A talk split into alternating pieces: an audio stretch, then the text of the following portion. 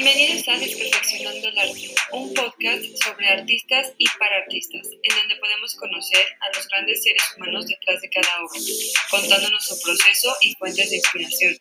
Empecemos a conocer a las personas detrás de sus creaciones. Bienvenidos.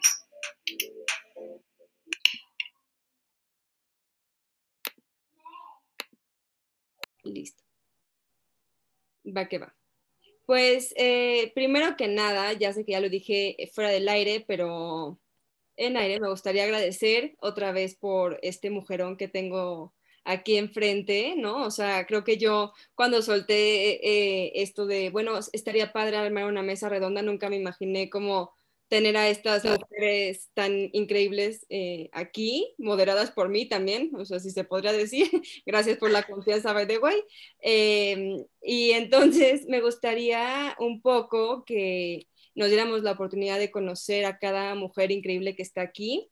Entonces, eh, pues si quieres, vamos en el orden, que nos platiquen un poco quiénes son, em, un poco de lo que hacen para que vayamos un poco empezando esta, esta plática. No sé si quieras empezar, Mariel, y ya nos vamos como que en orden como yo lo tengo en mi computadora.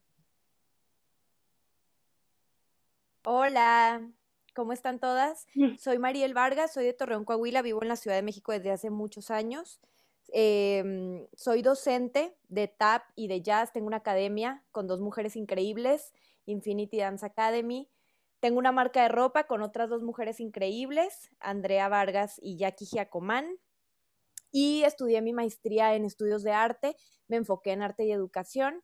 Y pues no soy experta en temas de género, pero estoy muy contenta de estar aquí con ustedes, de que Fortuna nos abra este espacio, porque creo que en estos temas, tener estas mesas de diálogo, mesas de discusión, a veces compartir nuestras experiencias, aunque no seamos expertas en estos temas, nos permite reflexionar y nos permite a medida que nosotras contamos nuestra, nuestra propia experiencia y nuestras situaciones, también a veces es padre ver desde afuera y decir, no lo había pensado de esta manera, no había visto esta perspectiva, no lo había visto desde estos ojos y a veces darnos cuenta que hemos normalizado cosas y, y decir, tal vez, tal vez no sé si esto es lo que quiero pensar o esto es lo que quiero sentir o tal vez sí, ¿no? Entonces, ojalá que algo de lo que yo pueda contar aquí o pueda compartir enriquezca mucho esta discusión.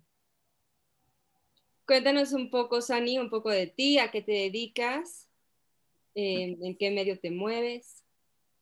Claro que sí, pues primero que nada, muchísimas gracias por abrir este espacio y pues por haberme invitado. De verdad estoy muy honrada de estar con todas ustedes.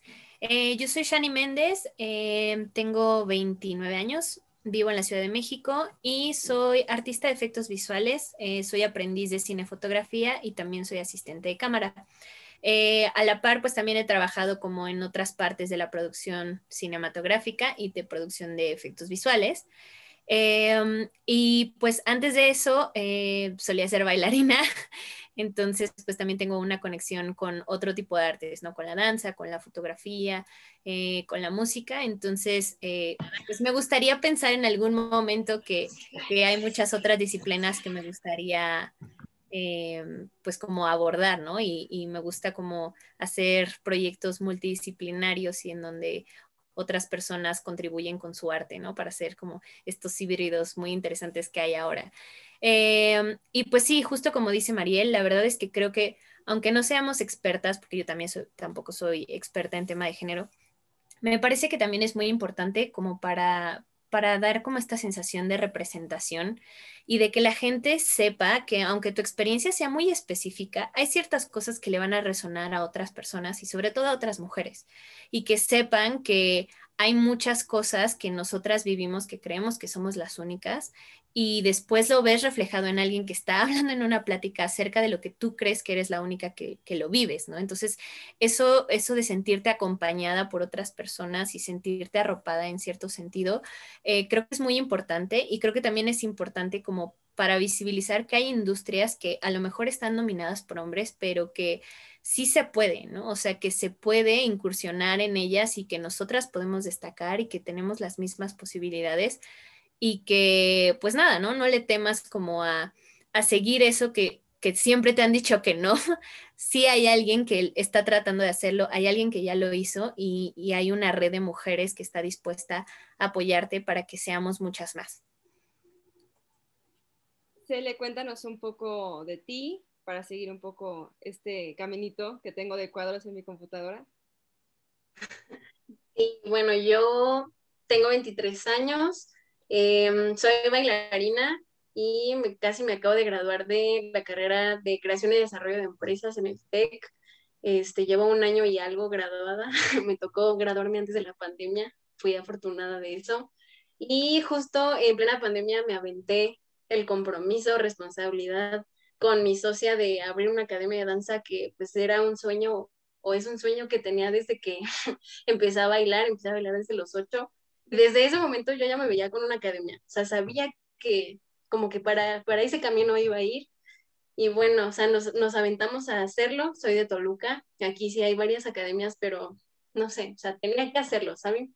Eh, y estoy súper orgullosa de decir que el 90% de, o sea, de la empresa, digámoslo así, está funcionando por mujeres y eso está algo, no sé, o sea, se siente súper padre. Al menos en Toluca eh, era como muy normal ver que las academias eran de puros hombres, ¿no? Y hombres y hombres y hombres, sí. O sea, no sé, incluso hasta a mí me tocó eh, pensar de que pues las clases de mujeres no estaban tan cool. Así crecí, o sea, lamentablemente sí crecí, pero obviamente todo va evolucionando, me van enseñando nuevas cosas, voy aprendiendo nuevas cosas y bueno, pues ahorita está padrísimo que todo esté funcionando como por mujeres. Y lo que decían mis dos, mis dos amigas, eh, pues no somos expertas en género, pero claro que vivimos cosas, claro que somos cómplices de otras, nos damos cuenta de todo lo que está pasando y creo que en el medio artístico pues también pasan muchas cosas y justo está padrísimo como ser mm, portavoz de otras que no se atreven tanto a hablar de lo que pasa o de lo que sí pasa. Entonces, pues sí, eso. Hola a todas también. Cuéntanos un poco tú, Poli, cómo, quién eres, eh, tu proceso, a qué te dedicas. Bueno, pues yo soy Paola, pero eh, me desdoblo en Noyule y también me pueden decir Poli, lo que primero se le salga. eh, Noyule es con el nombre que estoy firmando mis, eh, mis obras y bueno, yo tengo 24 años, soy de, de Toluca, del Estado de México y me gradué en diciembre de 2019 de la carrera de comunicación con especialidad en cine. Y bueno, em, la verdad es que mi, mi tirada como que al principio fue hacer documental y eso creo que siempre va a ser. Me, me, gusta mucho porque creo que todas las personas somos sumamente interesantes y creo que todos tenemos todo, una historia que contar, ¿no? Pero sobre todo lo estuve enfocando o lo quería enfocar eh, un poco más para las historias de las mujeres, amigas cercanas, sobre todo, no tenerme que ir tan lejos y ver un poco más a mi alrededor. Eh, por cuestiones de pandemia, etcétera, etcétera, eh, ya me había tenido un acercamiento al autorretrato, pero bueno, ahorita es lo que estoy haciendo, es a lo que me estoy dedicando, porque pues de alguna manera es una forma documental, pero propia, ¿no? Y es una forma de exploración y autoexploración eh, también doy cursos de autorretrato, eh, porque, bueno, principalmente mi objetivo es como reivindicar la voz y mi propia voz eh, dentro del arte, como autoproclamarme artista y vencer como este, este síndrome del impostor que sé que a todas no, sé, no, no, no, nos da. Entonces creo que para mí es muy, muy, muy importante hacer esto. Entonces, también soy activista eh, no soy experta definitivamente en teorías de género, etcétera, etcétera, pero sí soy activista, formo parte de, de varias colectivas feministas y la verdad es que lo que más me gusta, más que leer teoría, más que citar teóricas, más que saberme todas las teorías, ramas, etcétera, etcétera, lo que me gusta es escuchar a las mujeres porque de ahí es donde se aprende y de ahí una se puede dar cuenta de que no está sola y de que hay muchísimas, eh, pues sí, muchísimas historias que se pueden como relacionar a, la tuya. Entonces, como de lo, de lo personal a lo, a lo general. Eso, eso me gusta mucho, esa, esa frase, y como de lo personal. Eh, lo personal es político, entonces creo que eso es muy importante. Y gracias por, por invitarme y por verlas a todas. Cuéntanos, Mitch, para ya cerrar eh, esta como la primera ronda de presentación, cuéntanos un poco quién eres, eh, a qué te dedicas. Hola, em, bueno, yo soy Mitch, em, soy bailarina profesional. Eh, no me trabo, ¿verdad? Es que veo como a todas trabadas, ¿no? Ok. bueno, soy bailarina, maestra, coreógrafa. Eh, ya llevo un buen rato bailando, creo que ya llevo más de ocho, nueve años bailando. Eh, ha sido un proceso muy, muy largo y mm, siento que estos últimos años eh, pues ha surgido en mí y, gracias al, entrenamiento que sin querer tuve de dar clases en tacones, eh, se me hace una técnica súper interesante y personalmente y como mujer me ha cambiado muchísimo la vida y he descubierto que uno de mis propósitos en la danza, gracias a esta técnica me di cuenta que uno de mis propósitos en la danza es ayudar a mujeres o a hombres, a lo que sea, como encontrar ese empoderamiento que cada uno tenemos y como seguir buscando esa, pues tu mejor versión, ¿no? Eh, y, siento que como que he descubierto que esa es mi misión en, en, esta, en este medio o como mi servicio a, los demás o mi manera de ayudar o de aportar. Em, y bueno, además de eso, tengo un evento que se llama Fearless. Em, es, es, un show en donde invito a, muchos coreógrafos y em, también una vez al año este, hago un fearless únicamente de mujeres, en donde nada más invito a, coreógrafas mujeres a que se presenten y se me hace un espacio súper bonito para, pues para nosotras, para seguir como apoyándonos, seguir promoviéndonos.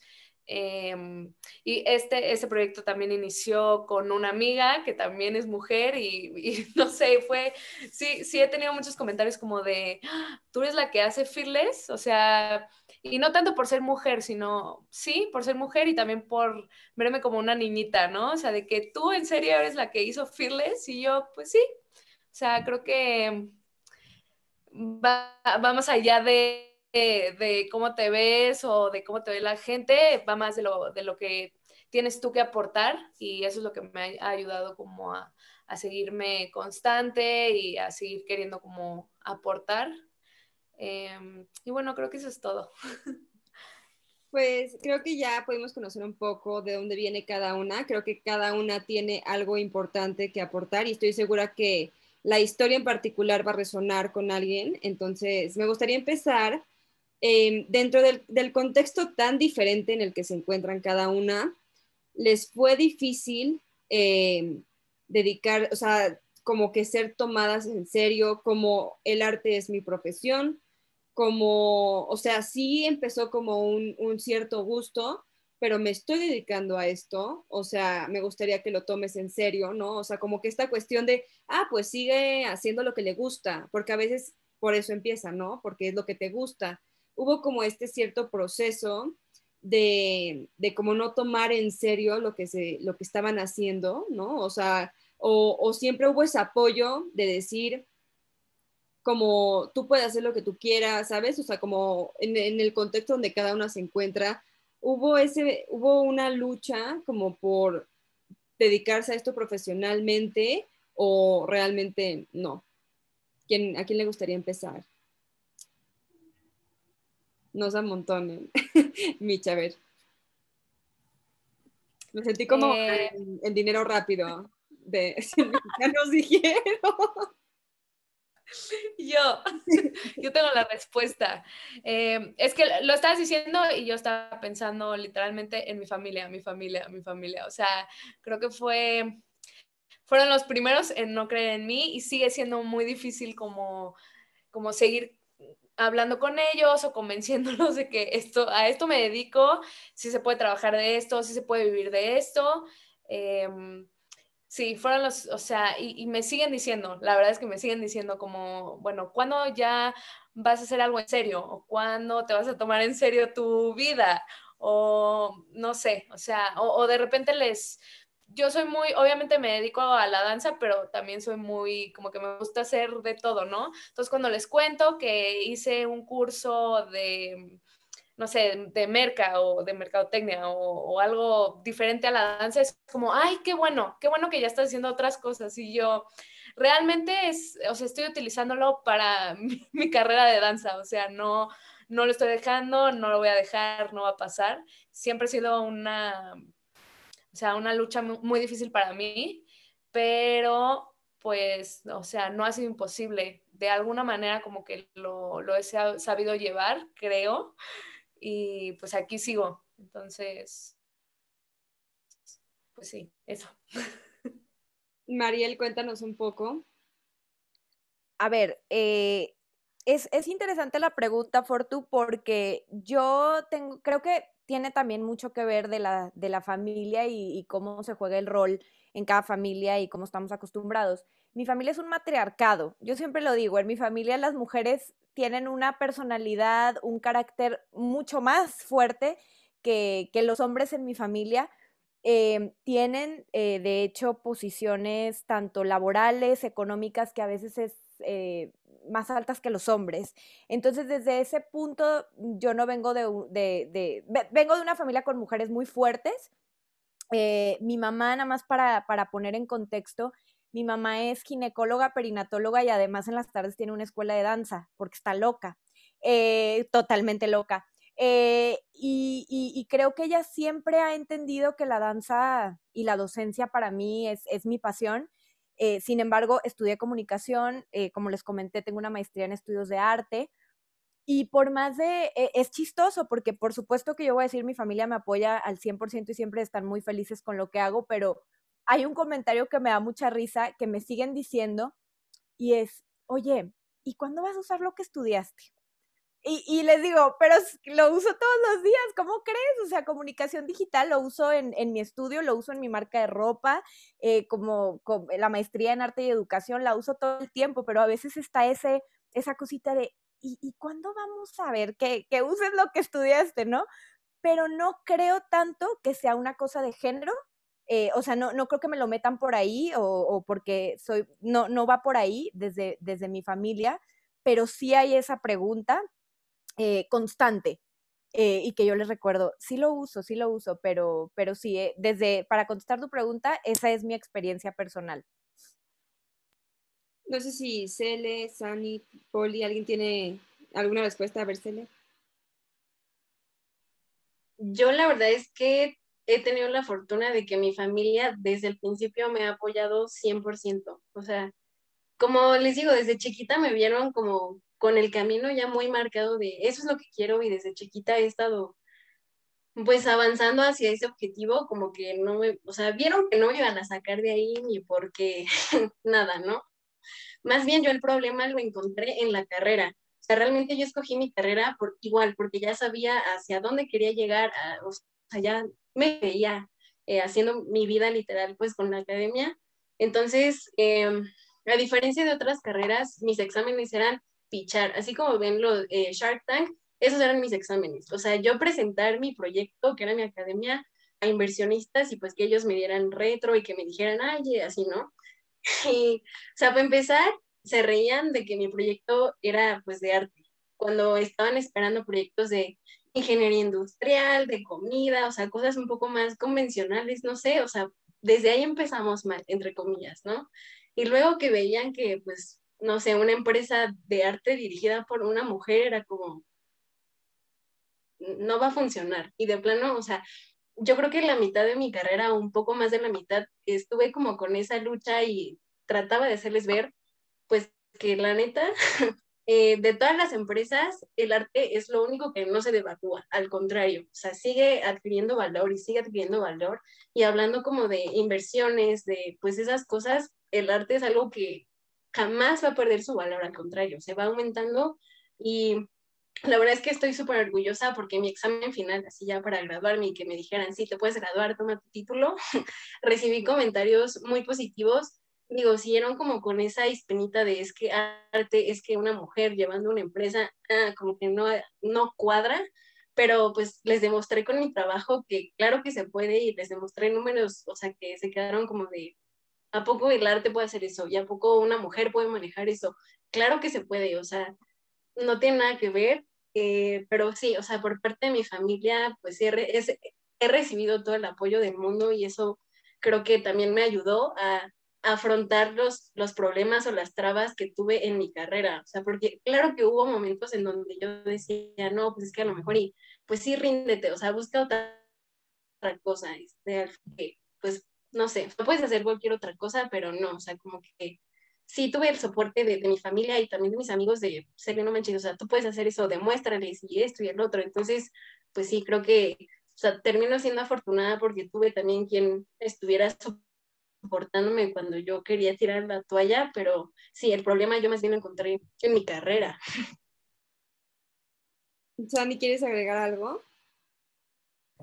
Sí, claro, pues yo em, igual afortunadamente he tenido una familia que pues siempre me ha apoyado en lo que he querido.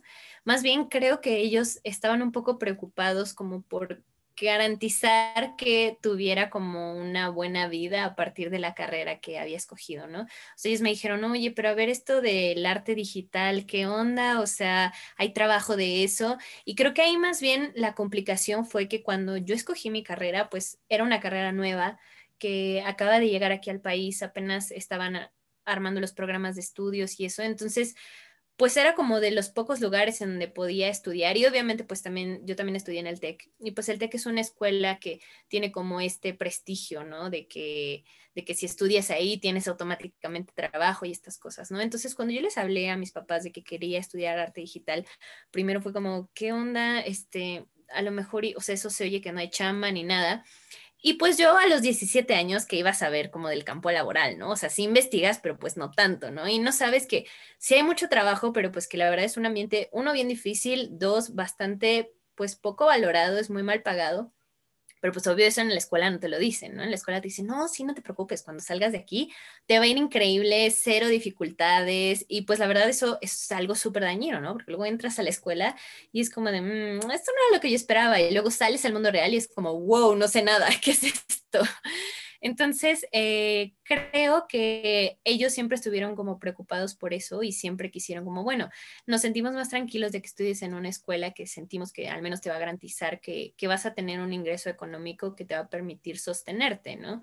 Pero pues de ahí en fuera lo que tú quieras hacer, pues pues e, es, lo tuyo, ¿no? Y nosotros te apoyamos. Y la verdad es que todos los proyectos que yo he tenido como a nivel personal cuando descubrí que quería hacer cinefotografía y que pues no podía estudiar otra carrera así luego, luego después de acabar la primera, pues porque no tenía las posibilidades económicas, eh, tenía que empezar a hacer mis proyectos, ¿no? Entonces, la verdad es que mi familia siempre ha estado ahí apoyándome como en proyectos personales, ellos me ayudan a transportar las cosas, eh, me ayudan con la comida, si yo quiero hacer un cortometraje, me ayudan a producirlo, o sea, siempre han estado como en, en cada paso y eso la verdad lo agradezco mucho pero como bien dice Selene, más bien las trabas vienen en la escuela primero y luego ya cuando sales, ¿no? O sea, en la escuela pues sí había muy pocas personas, para empezar, muy pocas personas que querían hacer efectos visuales, ¿no? O sea, yo era la única de mi generación que quería eso, todos los demás querían hacer animación de personajes y lo entiendo perfectamente. Eh, pero pues no habíamos muchos y menos mujeres, ¿no?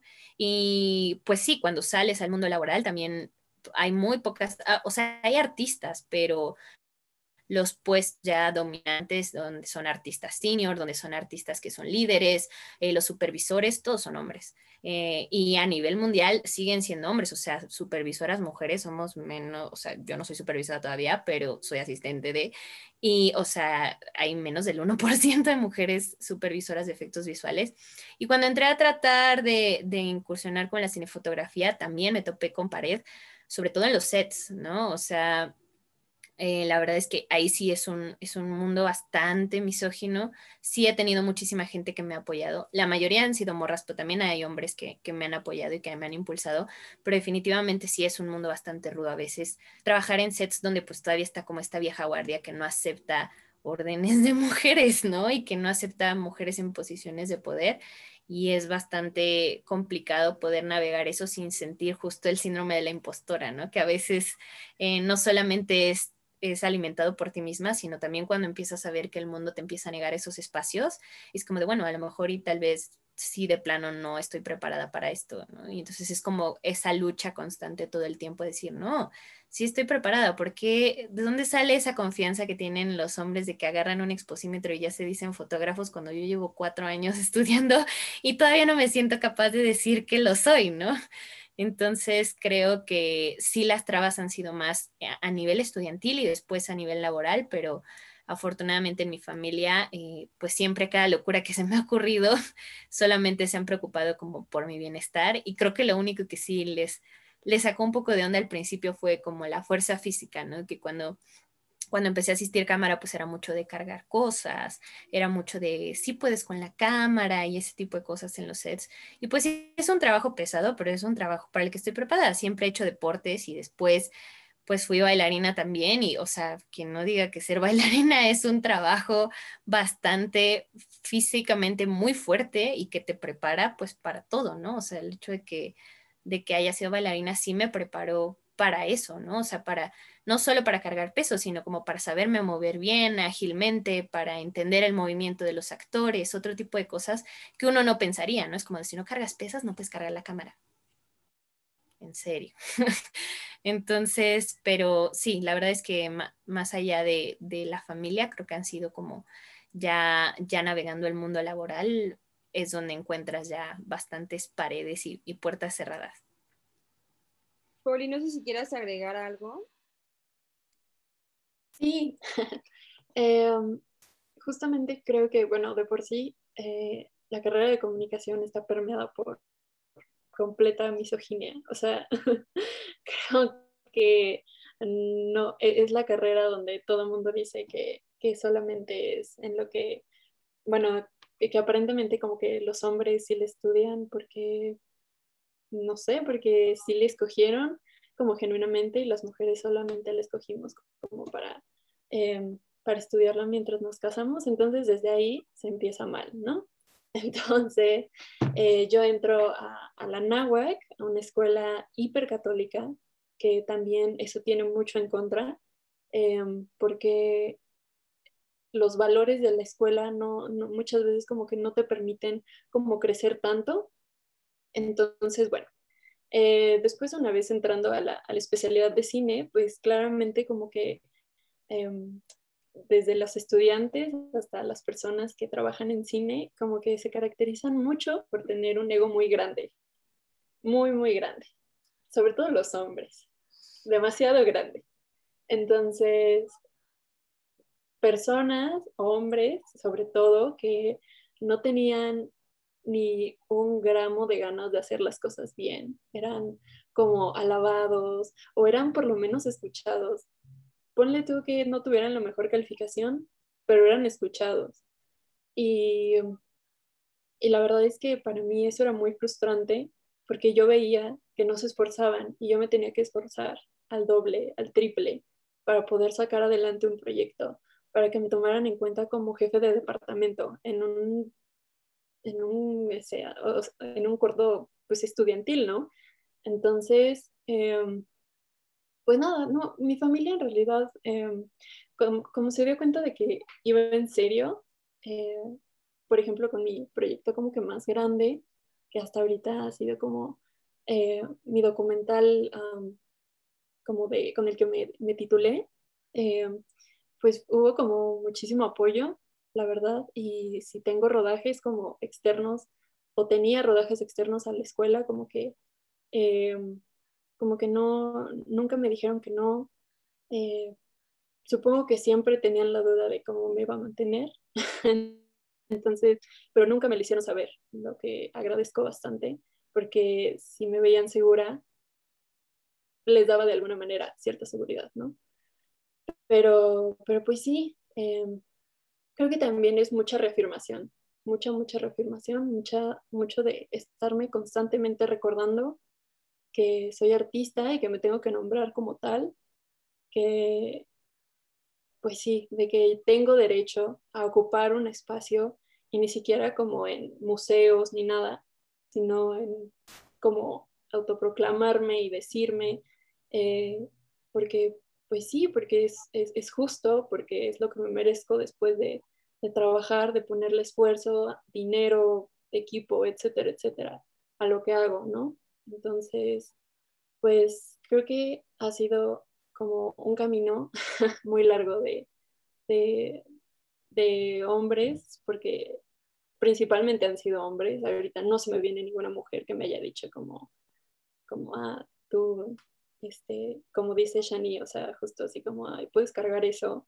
o puedes llevar como ese Century, que son cosas pesadísimas, o esa Zampa, que son cosas pesadísimas. Una mujer no me ha dicho eso. Eh, y nunca me están cuidando. Son los hombres, ¿no? Entonces, y es, es, importante como reivindicarse en una, en una, por lo menos hablando como de cine y fotografía, como de, de reivindicar nuestra voz en una, um, como en una eh, disciplina como tan manejada por, por valores tan, tan misóginos. Mariel, no Por sé si venir. Sí, claro. eh, algo que, de, que, dijo Selene y, y, Poli, ahorita que Poli contaba un poco el MMC, el famoso MMC, del Mientras me caso, que yo no conocía, yo llego a la Ciudad de México y yo venía con muchos sueños. ¿No? Eh, y yo estudio comunicación en la Ibero, wow, bueno, yo, yo era muy feliz, ¿no? Y empecé a escuchar ah, estudias MMC. Y yo, ¿qué, ¿qué es eso? ¿No? Una nueva forma de llamar a la carrera de comunicación. Y me decían, mientras me caso, que no las mujeres que estudian. Y, yo decía, ¿es en serio? Así le dicen, yo no conocía ese concepto y yo siempre me preguntaba, ¿y nada más aplica para mujeres o también mientras me caso para los hombres o cómo? Y otra cosa que eh, Selene no me dejará mentir eh, por lo que cuenta que le pasó con su proyecto, la cantidad de veces que no la recuerdo. Me pasó en comunicación, en, la maestría no me pasó, me pasó, pero la cantidad de veces en comunicación que mis compañeros me dijeron que por qué estaba tan enojada cuando exponía y que por qué eh, cuando daba mis puntos de vista, porque no es por mi acento norteño, porque entiendo que tengo un acento norteño, pero yo me daba cuenta que era cuando estaba diciendo cosas que a ellos no les parecía, o que estaba ah, eh, alzando demasiado la voz en temas que a ellos no, no les encantaba que yo eh, discutiera. Y la respuesta siempre era, oye, pero no te enojes, ¿eh? O sea, no, no, es, no es pleito. Y yo, pero si no me estoy peleando, estoy dando mi opinión.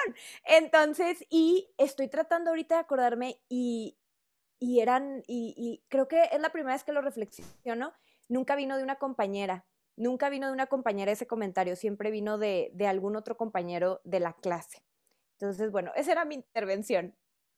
No, y, justo agregando a, la, siguiente como pregunta es, es que a veces se habla mucho como de esta garra extra, ¿no? O sea, como de, de este cierto extra esfuerzo que se tiene que hacer como para que te escuchen como para que te tomen en serio, ¿no? Porque justo como, como tú dices, o sea, la mujer tiene como que esta tendencia a decir las cosas más dulcemente, ¿no? Como, ay, te voy a contar un poquito, eh", ya sabes, o sea, como que esta tendencia y cuando de repente cambias el tono porque te importa o porque te molestó, eh, ya como, como que es como, ay, o sea, como que hay, hay un, un, un, acierto como alejamiento, ¿no? Como, ay, se puso agresiva, ¿sabes? Y, y, y no, no es que me puso agresiva, ¿sabes? O sea, han, tenido como que este tipo, María ya lo comentó un poco, pero alguien más ha tenido como este momento donde cuando hables un poco más en serio o cuando pones un poco más hincapié en, en tu voz o en lo que estás opinando, tengas como alguna reacción negativa.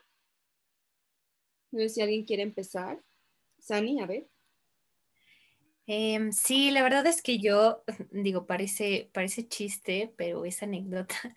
Eh, la verdad es que yo estudié doblaje y cuando, dentro de todas las miles de cosas que me encantaba estudiar, eh, estudié doblaje y cuando estaba ahí me di cuenta que la voz que uso normalmente no es mi voz que yo siempre pues tengo como la voz más aniñada y como más dulce y como que las palabras las termino de cierta forma, hablando como una niña, porque así le gustaba a la gente, ¿no? Entonces yo empecé a, a, ponerle a esa voz la voz de la hospitalidad. La voz de la hospitalidad es la voz que uso mientras estoy trabajando, porque ahora, por, ejemplo, últimamente estos años he estado trabajando en producción de efectos visuales y tengo que hablar con mucha gente a diario, ¿no? Con los artistas, con la producción, con el supervisor y ese tipo de cosas, ¿no? Entonces, pues a veces, si yo les hablara como realmente hablo, sería como, no, es que esa, esa chica lo ha muy golpeado, no estás preparada como para ese trabajo, ¿no?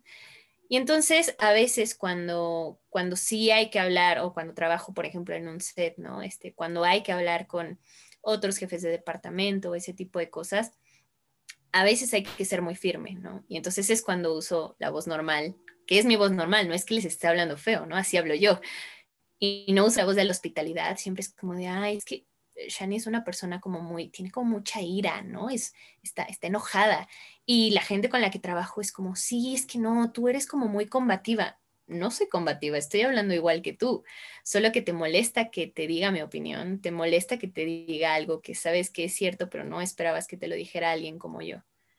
¿no? Y también he estado mucho como en posiciones de asistente y ha habido gente maravillosa para la que he trabajado que he sido asistente y me encanta, y también hay otras personas que a veces, eh, pues como que les cuesta un poco de trabajo tomar tu opinión porque te ven en una posición inferior, no solo porque eres su asistente, sino porque también eres mujer, ¿no? Y, y, es algo de lo que esas personas no se dan cuenta, ¿no? También me ha pasado con mujeres, pero es lo menos, ¿no? O sea, sí me ha pasado alguna vez, pero sí es muchísimo más marcado por hombres, ¿no? Entonces, a veces yo misma me doy cuenta de cuando estoy haciendo el cambio a la voz de la hospitalidad, ¿no? O sea, sé perfectamente cuando, cuando le estoy usando porque levanto el teléfono y como, hola, oye, ¿cómo estás? Oye, fíjate que te hablaba para esto. Y luego alguien me habla de otra, o sea, de otra cosa, me interrumpe y entonces ya sacó la voz normal y es como, ah, órale. Y lo aprendí a identificar hasta que estudié doblaje y una de mis maestras me, me lo señaló, ¿no? Me dijo, o sea, si te has escuchado cuando hablas, o sea, no te lo estoy diciendo de mala forma, ¿no? Sino para que tú te des cuenta cómo te relacionas con el mundo y para que tú también sepas usar eso a tu beneficio. Entonces, eh, pues que sepas que, siempre te han hecho creer que tú hablas así, pero no es cierto. Entonces, sí fue muy fuerte cuando me di cuenta de eso, ¿no? Y pues ahora que ya sé que puedo usar la voz de la hospitalidad, pues elijo mucho cuando la uso y cuando no, pero, pero siempre saber que eso es algo que, que me fue impuesto, ¿no? Que no fue algo que, que yo hubiera querido construir, sino que construí sin haberme dado cuenta.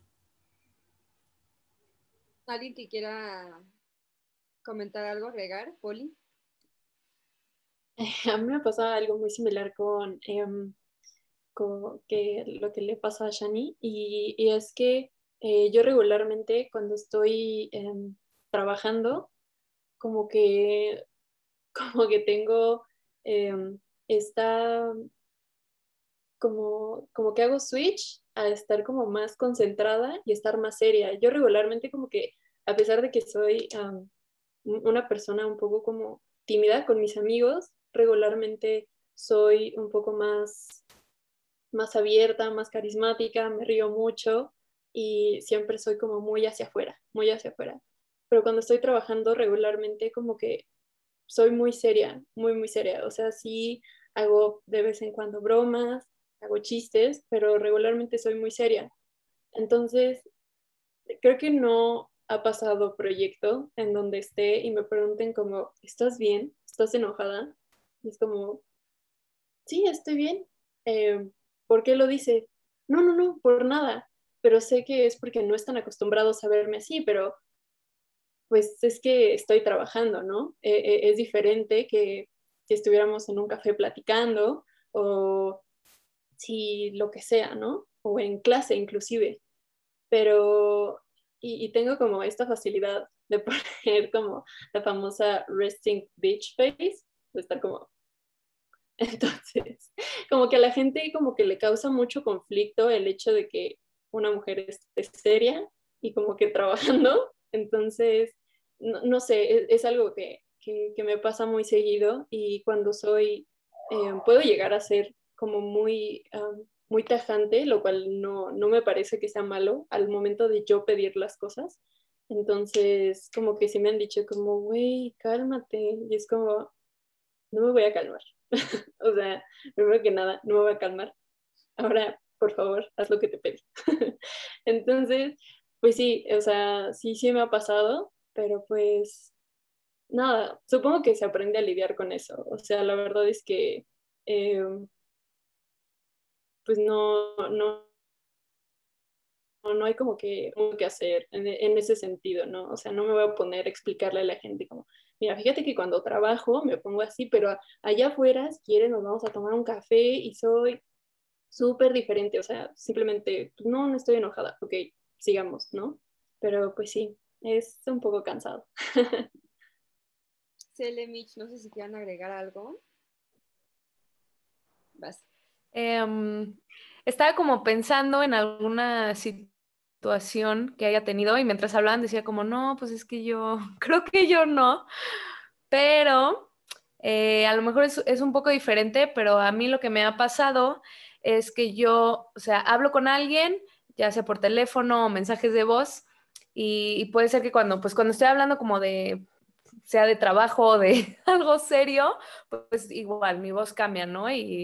Es un poco seria y utilizo ciertas palabras que pareciera que tengo más edad, ¿no? Y me pasó en mi evento, o sea que literalmente el día de mi evento, ya que llegué al lugar, eh, sí, la mayoría, creo que todos, más bien todos eran hombres los que estaban trabajando.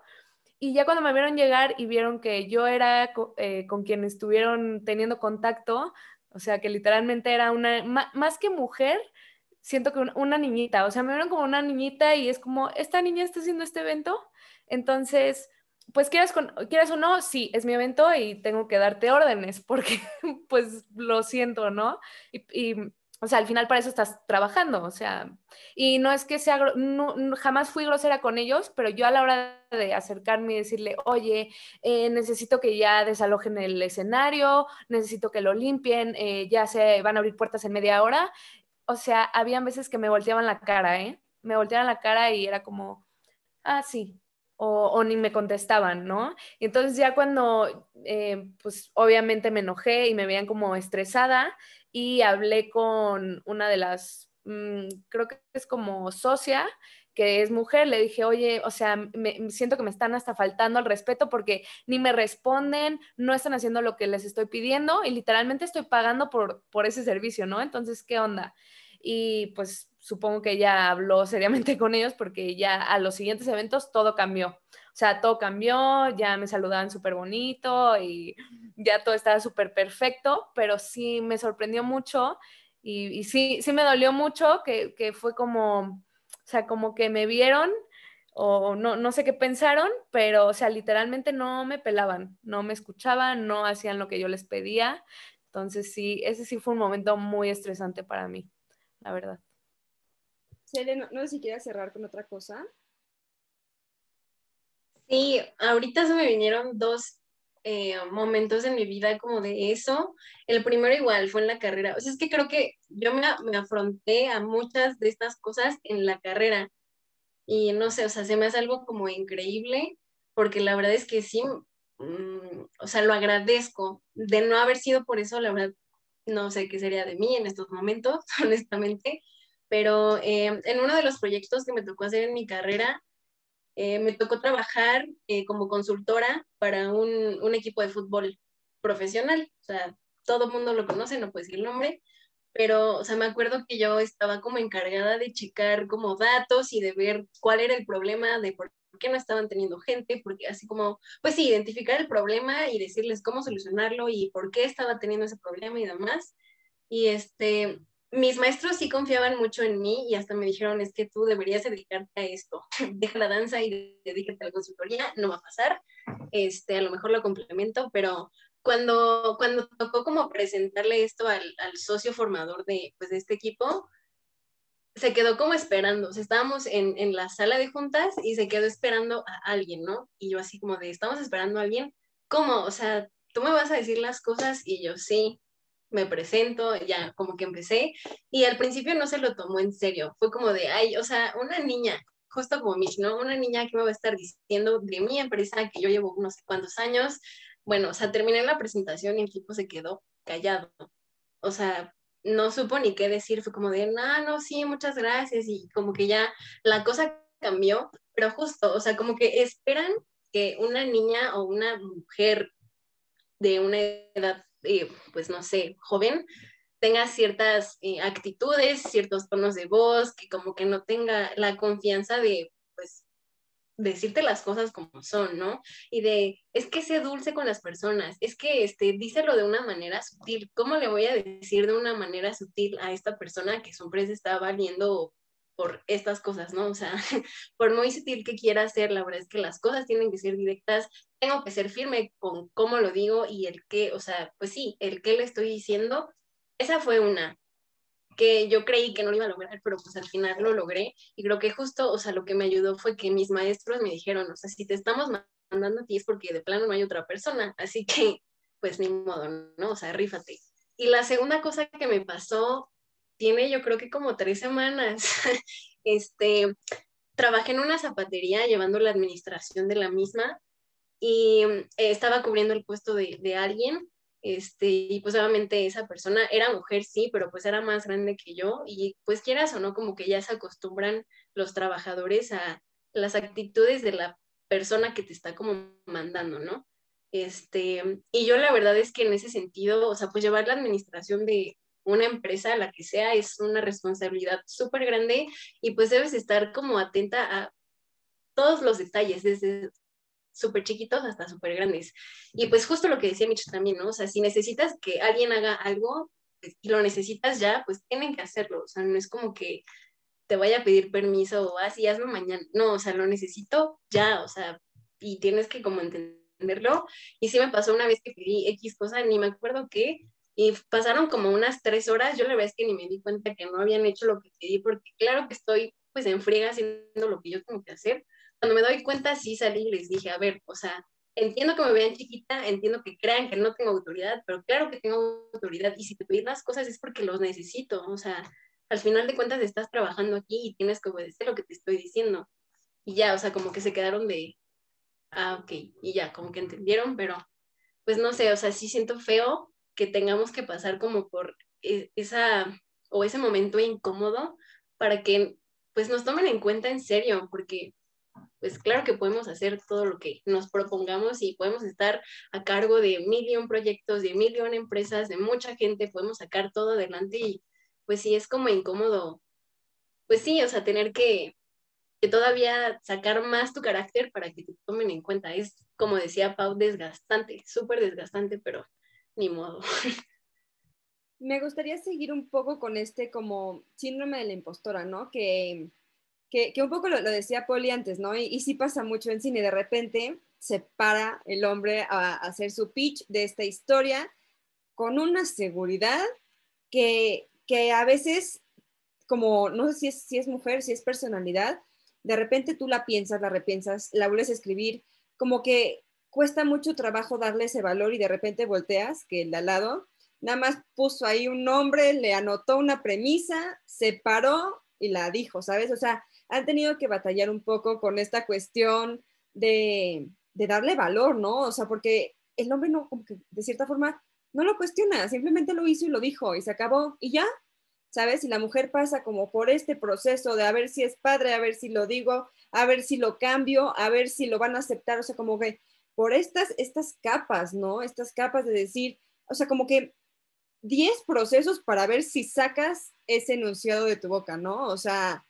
eh, como con esta cuestión han tenido que batallar como decir, bueno, esta es mi voz, esto es lo que quiero decir, o, si hay como todavía este proceso de esto será correcto, a ver si esto vale, ¿no? O sea, porque sí creo que el, el síndrome del impostor es de alguna forma un poco más dirigido hacia mujeres, ¿no? O sea, esta cuestión de soy suficientemente bueno, mientras hay personas que van por la vida nunca cuestionándoselo, ¿no?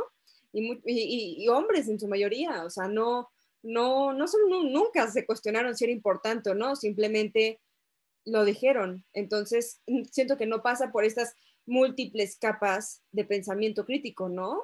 O sea, a ustedes les pasa un poco esta cuestión de cuestionar si es como correcto o si vale la pena o si lo tienen que decir, o sea, cómo encuentran esta, esta voz en, en sus propios proyectos, ¿no? En decir esto es lo que es y esto es lo que voy a hacer. ¿Alguien quiere empezar? A ver, Poli. Eh, pues sí, fíjate que, em, que sí, sí me cuesta mucho trabajo em, como que eh, de octubre para acá he tenido la fortuna de que, em, de que acepten eh, mi trabajo en dos exposiciones, una virtual y una en física. Y la verdad es que yo lo mando porque pues digo como, ah, bueno, pues no pierdo nada como en mandarlo. O sea, la neta, ¿quién, o sea, sí lo pienso, ¿quién va a querer ver mi cara? O sea, porque son autorretratos, son míos, ¿no? Entonces digo como, pues la neta, ¿quién va a querer, no? Y cuando me aceptan es como, wow, ahorita como que es un proceso muy difícil porque casi todas las cosas, creo que, bueno, lo platicamos cuando tuvimos la, el live, a, mí me gusta mucho como trabajar como desde la incomodidad, entonces eso a mí me incomoda mucho como el mandar mis fotos y exponerme de esa manera, entonces ah, como que es un, ah, sí, te estoy mandando mi foto y por adentro es como, no sé por qué te la estoy mandando, no tengo ni idea, o sea, ni siquiera yo me creo que te esté mandando esto. Y cuando tengo que escribir así como una pequeña semblanza del artista, es como, ah, sí, bueno, pues yo soy tal y tal y tal y he hecho tal, pero, pero pues sí, ha sido muy difícil y justamente ahorita que dijiste de, todos los procesos, eh, justo me pasó así en, en, mi proyecto de tesis, o sea, habían otros equipos y yo hice mi, mi tesis sola y como que habían otros compañeros que, que tenían que, o sea, que explicar su guion, etcétera, etcétera. Y yo la verdad es que no le encontraba nada de sentido a su guion porque tenía como muchos huecos, muchos baches y yo así de... Y el maestro, no, wow, es que está increíble, wow, o sea, genios. Y yo, pues a lo mejor y yo no sé tanto, ¿no? Y ya, y cuando yo pasaba y explicaba mi proyecto, y yo, no, y es que va a ser esta onda documental, que no sé qué, era como, mm, ¿y cómo le vas a hacer? Y yo, no, pues así y así. Mm, ¿Y a ver tu guion? No, así no se hace una escaleta. No, así no se hace esto. No, mira, mejor te voy a pasar y yo así de... O sea, no es por nada, pero mi guion está mejor y mi idea está mejor y no entiendo por qué a mí me haces como el feo, ¿sabes? Entonces, la verdad es que es un, eh, un trabajo como de todos los días, de estarme, o sea, como de decir como, sí, Paola, tú eres artista y tú te mereces estar en esas exposiciones y tú mereces que la gente le tome fotos. Todavía no llego a la parte donde como que, eh, donde compren mi obra. Apenas acabo de vender una foto y fue así como, no, ¿qué tal si le robé su dinero? De verdad, no, no puedo creerlo. Pero es como, como no, Paola, tú te mereces ese trabajo porque es tu esfuerzo y es tu creatividad y es lo que tú sabes, lo poco o mucho que conozcas, lo estás poniendo en tus fotos, en tus cortos, en lo que sea. Entonces, como que sí es un trabajo que inclusive he tenido que llevar en terapia porque, pues sí, es, es muy duro porque, quién sabe, o sea, no, no tengo como recuerdo de cuándo empezó este, este síndrome del impostor, porque ahorita lo tengo muy fresco por la foto y el cine, pero quién sabe cuándo empezó. No sé si alguien quiera seguir. Vásele.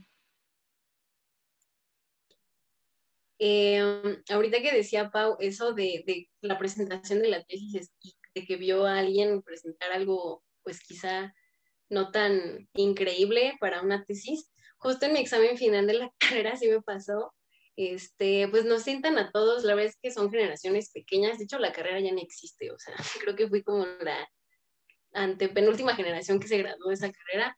El punto es que, o sea, nos sientan a todos y hacen como un sorteo de quién va a pasar primero y así, ¿no? Este, y pues siempre está el compañero que es el súper desmadroso, que ni iba a clases, este, que, pues ya saben, ¿no? O sea, yo creo que todo el mundo hemos tenido que convivir con alguien así.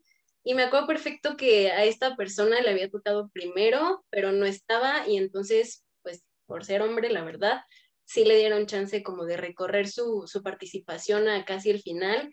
Y la verdad es que yo, o sea, quería cierto lugar porque tenía algo que hacer después, pues porque bailarina de noche y estudiante de día, así.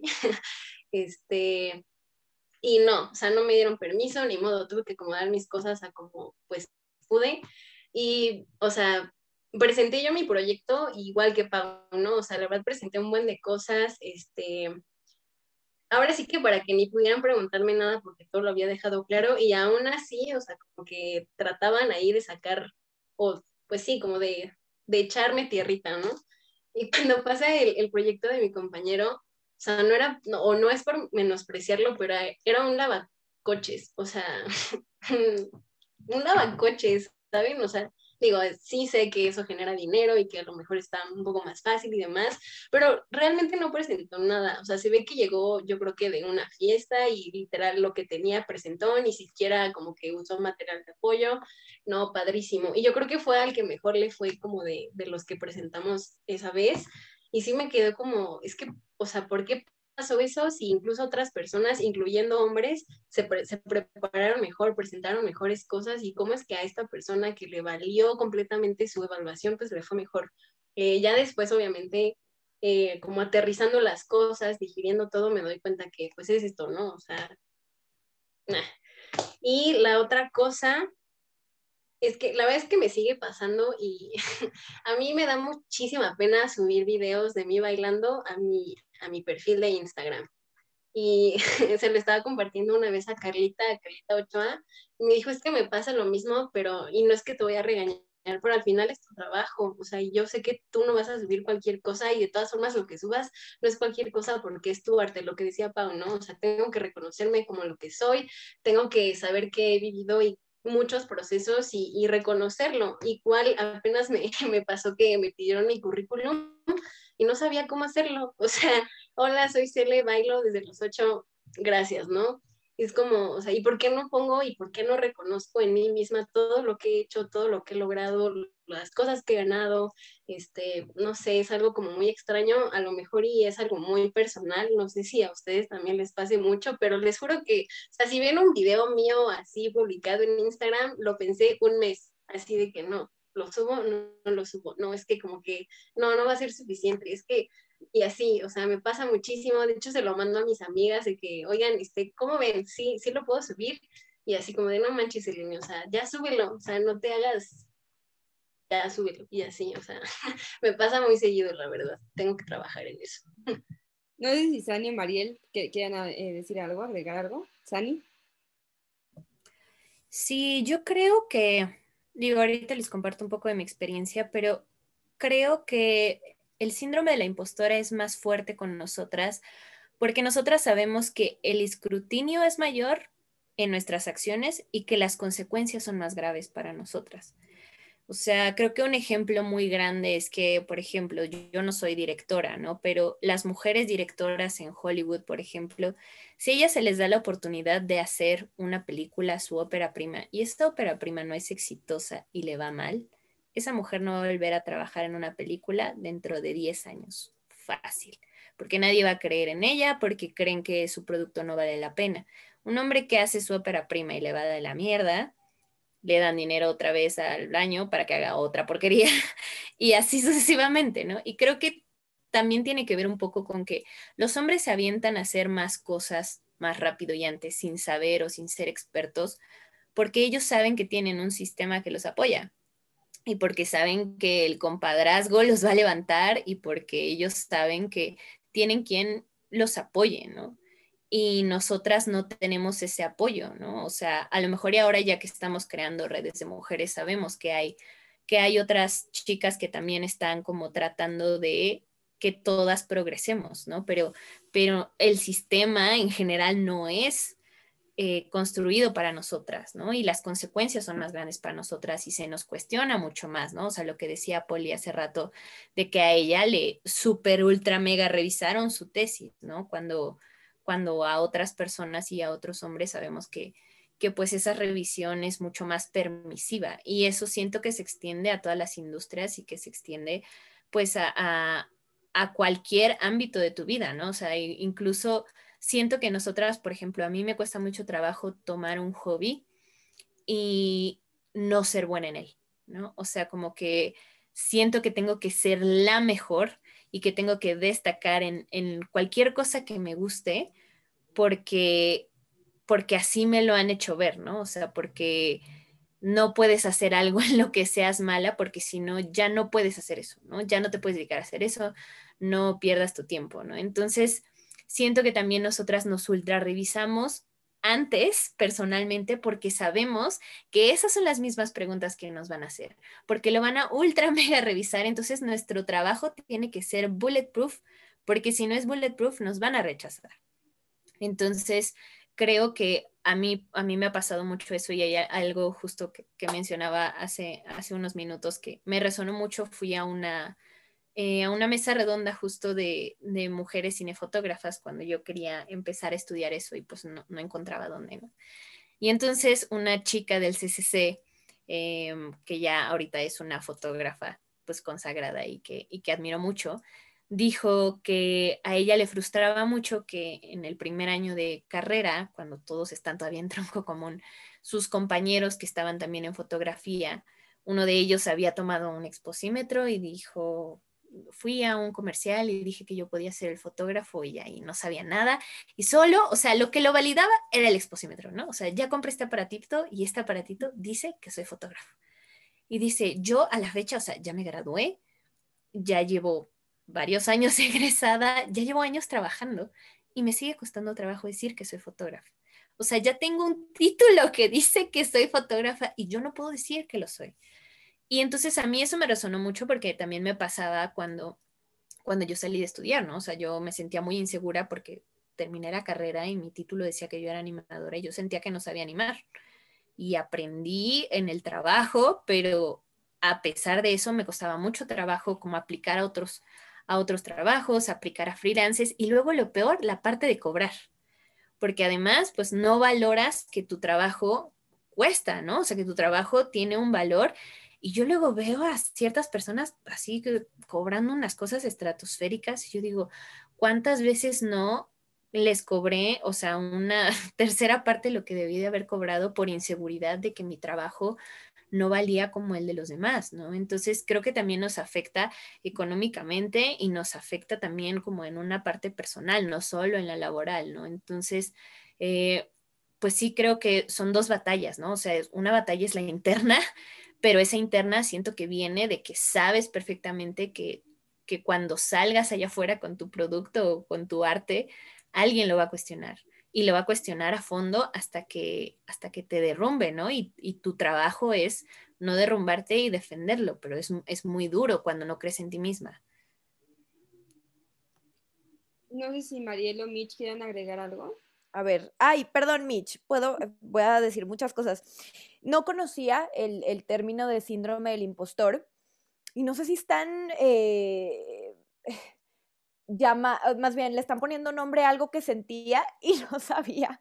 Y no sé si sea eso, pero lo que sí puedo decir, eh, y es que, y creo que es por lo que les contaba, que tuve una mujer muy fuerte que es, que es mi mamá como ejemplo y a veces eso también ha sido muy fuerte para mí porque nunca siento que le llego, ¿no? O sea, nunca voy a ser médico, nunca voy a tener una subespecialidad y luego además la loca que después de, tener una carrera muy exitosa como médico dijo, ah, tengo tiempo en las tardes de, poner una academia de danza y que esa academia de danza además también sea exitosa, ¿no? Eh, entonces, siempre he sentido esa necesidad de ser una mujer también muy fuerte y muy exitosa y muy emprendedora y muy y, y como que muchas veces eso también me sobrepasa porque además eh, voy a decir esto mi mamá es una gran mamá.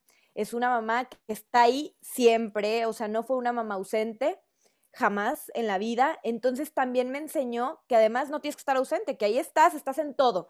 Y eso ha sido muy fuerte para mí y y recuerdo que hace el año pasado, cuando cumplía, más bien sí, cuando cumplía 27, me acuerdo que fue un momento en el que respiré y justamente me pasaba esto, que yo decía, no, es que todavía no logro nada y qué estoy haciendo. Y entonces fue mi, mi, mi pareja el que me dijo, a ver, estás terminando una maestría a los 27. Eh, tienes acabas de firmar una sociedad este, en una empresa que amas y que has trabajado toda la vida con, con, con dos mujeres que, que, admiras. Tienes una, eh, ropa de eh, tienes una marca de ropa de danza dos años. Has ido al mundial a representar a tu país dos veces. y él así, me hubiera encantado yo a los 27 haber hecho todo eso. Y, y por ah, te- les juro que por primera vez dije, "Ah, sí, ¿verdad? O sea, tal vez no, no, está, no estoy tan mal, no, no estoy tan mal, pero aún así sigo sintiendo esta cosa de, pero es que necesito más, o sea, como que todavía no y todavía no me siento capaz, esta cosa de todavía no me siento capaz. Eh, llevo más de 13 años dando clases y todo el tiempo me estoy, todo el tiempo cuestionando, como, sé lo que estoy haciendo, eh, y luego veo gente que justamente lleva tres años y son los, ma- los maestros del mundo en la danza. Yo digo, órale, o sea, yo llevo 15 y me cuesta, ¿eh? O sea, como que estoy así como, no sé si lo estoy haciendo bien. ¿No? Y después de que, em, ah, perdón, y, pero lo que también me llamaba la atención es que a los 27 pasa todo esto y hay un evento que para mí es un evento más, pero que para la sociedad fue el evento que marcó mi vida y fue que me comprometí. Y yo decía, ¿por qué nadie me está felicitando por mi maestría? ¿Por qué nadie me está felicitando por mi marca? ¿Por qué nadie me está felicitando porque estoy yendo a- al Mundial de TAP a representar a México? Y todas las preguntas eran, ¿y cómo va la boda? Y yo, mi cabeza explotaba y yo, ¿de qué me estás hablando? ¿Sí me entienden? O- sea, yo le decía a una de mis, de mis mejores amigas, eh, Millie, le decía, nunca en la vida tantas mamás de la academia me han felicitado por algo. Desde que tengo anillo, todo el mundo me felicita. ¿Qué está pasando? Ya saben, y, y muchas gracias, muchas gracias por felicitarme. Pero a lo que voy es que yo sí vi que ese era como un acontecimiento que merecía celebración y tal vez otros que para mí eran muchísimo más importantes, pues no tanto, como que los opacó, los opacó ese momento que, o sea, estaba padre, está muy padre, pero, pero sí fue, fue interesante. Entonces, bueno, eso es mi aportación. Mitch, no sé si quieras cerrar con algo más. Em, wow. Es que me quedé, me quedé muy traumada de lo que dijo Mariel porque lo supervería en mí. O sea, si yo me comprometo, va a ser, va a haber una celebración en mi casa muy grande. Pero bueno, eh, yo tampoco sabía sobre ese síndrome, o sea, literalmente me metí a Google así en lo que hablaban como a, a saber de qué estaban hablando. Eh, y creo que ya tocaron muchos temas que estaba pensando tocar, pero bueno, voy a hablar de otro eh, que sucede mucho, o sea, es, es, muy específico de la industria de la danza y creo que yo tuve la suerte de que me lo, me lo dijeron a tiempo y aún así me, me afectó mucho y me sigue afectando a veces, pero, o sea, supe que era algo normal o algo que, que me iba a pasar, ¿no? Y es este momento como de, de los castings o de las audiciones, en donde literalmente, o sea, ya sea un casting presencial o, o, que te tengas que grabar o que tengas que mandar tus fotos y la persona que esté enfrente de ti o que toma la decisión, o sea, literalmente si, si te ve esto güero y no le gusta, para afuera, ¿no? O sea, son detalles que a veces tú no, o sea, jamás vas a entender o vas a saber y y, y entran, o sea, entra mucho como ese cuestionamiento de soy suficiente, eh, no me merezco estos trabajos, no me merezco estar ahí, eh, como que te empiezas a, devaluar tú solo y es, es, algo, o sea, ha sido muy fuerte y, y, un proceso y sigue siendo un proceso de recordarme así todos los días de yo lo que estoy haciendo es mi mejor versión y es lo que yo tengo que ofrecerle a la gente. Va a haber, van a haber personas que le gusten, van a haber personas que no le gusten, pero pues es lo que yo soy, o sea, no puedo cambiar. Eh, he tenido muchas amigas y, también amigos que han cambiado físicamente con tal de conseguir ciertos trabajos y a mí eso, o sea, yo, yo no podría, o sea, yo no podría porque siento que lo, lo que yo soy así por fuera y por dentro es lo que me representa. Entonces, es, es, es algo muy fuerte que pasa eh, en esta industria y, y, siento que a lo mejor se, se, identificarán, este, sean bailarines o no. Creo que como artistas pasa mucho esto. Eh, y pues ya, también, esa es mi aportación. Creo que la, ya, ya voy a con unas últimas dos preguntas, pero creo que es importante hablar de esto. Y chance voy a ser un poco polémica, pero pues soy polémica, entonces no importa. Eh, eh, creo que hay, hay, una, hay una cosa en el arte y la mujer, ¿no? Entre qué se muestra y qué no se muestra. entre que, entre este cierto pudor, ¿no? Entre que esto no es políticamente correcto que se haga, ¿no? Entre, entre, y sí existe, y, me encanta que haya de, los dos lados, de bailarinas y de, y de, de, la cuestión de cine, esta como, pues es que lo voy a decir así porque sí es así, es como esta hipersexualización de la mujer, ¿no? De este cuerpo de mujer como deseo, como un objeto sexual, ¿no? Entonces, ¿hasta dónde llega este punto? donde, donde soy mujer, me amo, eh, me gusta mi cuerpo o, me, han, me, han, dicho toda la vida que no me gusta mi cuerpo, entonces lucho con mi, con mi cuerpo, pero también por otro lado lo retrato, ¿no? Como, como es el caso de, de Polly, ¿no? O pues lo enseño, como es el caso de la bailarina, ¿no? O sea, ¿cuál, cuál es este balance entre, entre esta vergüenza o este pudor o es, o es algo interno, ¿no? o hasta qué punto dices, me estoy vendiendo, ¿no? O sea, hasta qué punto dices, este proyecto está exigiendo no un talento, sino un físico. O sea, esta cuestión donde como que esta diferencia, ¿no? Porque a veces dices, pues es que yo, yo puedo enseñar lo que yo quiera, ¿no? Pero al final creo que internamente sabes que va dirigido hacia el morbo, ¿no? O sea, como, como, ¿cómo es esta parte del pudor? Como con, sí, o sea, como, como con esto que vende, como la industria, ¿no? ¿Alguien quiere empezar? No sé un montón. Ya, Mitch, te estás riendo. Vas. Ay, es que, eh, o sea, me vino un recuerdo, lo voy a contar súper rápido. Eh, em, íbamos a hacer un casting eh, y era presencial, ¿no? Y una amiga, o sea, es hermosa y tiene un cuerpo hermoso. Em, y nos habían dicho, ¿no? Previamente para este casting tienen que estar, o sea, en, top y en un, ay, ¿cómo se dice? Como un calzoncito, literalmente, ¿no? Y en tacones. Y mi amiga dijo, no, yo no voy a hacer eso, hoy yo me quiero poner unos pantalones aguados. Y así yo me siento yo. Em, y este casting era, un poco especial porque era dentro de un programa, entonces como que al final nos daban un poco de retroalimentación, así, ¿no? Y literalmente lo que dijo eh, uno de los agentes que estaba ahí al frente fue como, o sea, le dijo a ella, como yo te hubiera elegido de no ser porque decidiste vestirte así. O sea, si tuvieras puesto, o sea, se nota que tienes un cuerpo muy bonito y por vestirte así no pude ver tu figura, entonces pues no, no podría contratarte, ¿no? Entonces ahí empezó como esa polémica de, o sea, ¿qué es lo que realmente estás? Y, creo que es algo que pasa mucho en la danza y está, ahorita está sonando mucho más, es como, ¿qué es lo que realmente estás buscando? ¿Estás buscando mi talento o te estás guiando por lo físico, ¿no? Em, o sea, me, me, estaba así como de, no quiero hablar porque es un tema que, o sea, a veces ni yo sé cómo, cómo solucionar o balancear, eh, pero lo que yo intento hacer es, mm, lo, que voy a mostrar es algo que yo quiero mostrar, me siento segura y me gusta mostrarlo, entonces no tengo ningún problema, sé que al final del día mi imagen va a vender, pero, o sea, siempre intento encargarme de... Esa imagen que estoy mostrando es mi, mejor versión y es algo que, que yo o sea, yo, yo quiero mostrar, pero desde un lado más, eh, no tanto físico, sino mi esencia, lo que yo soy.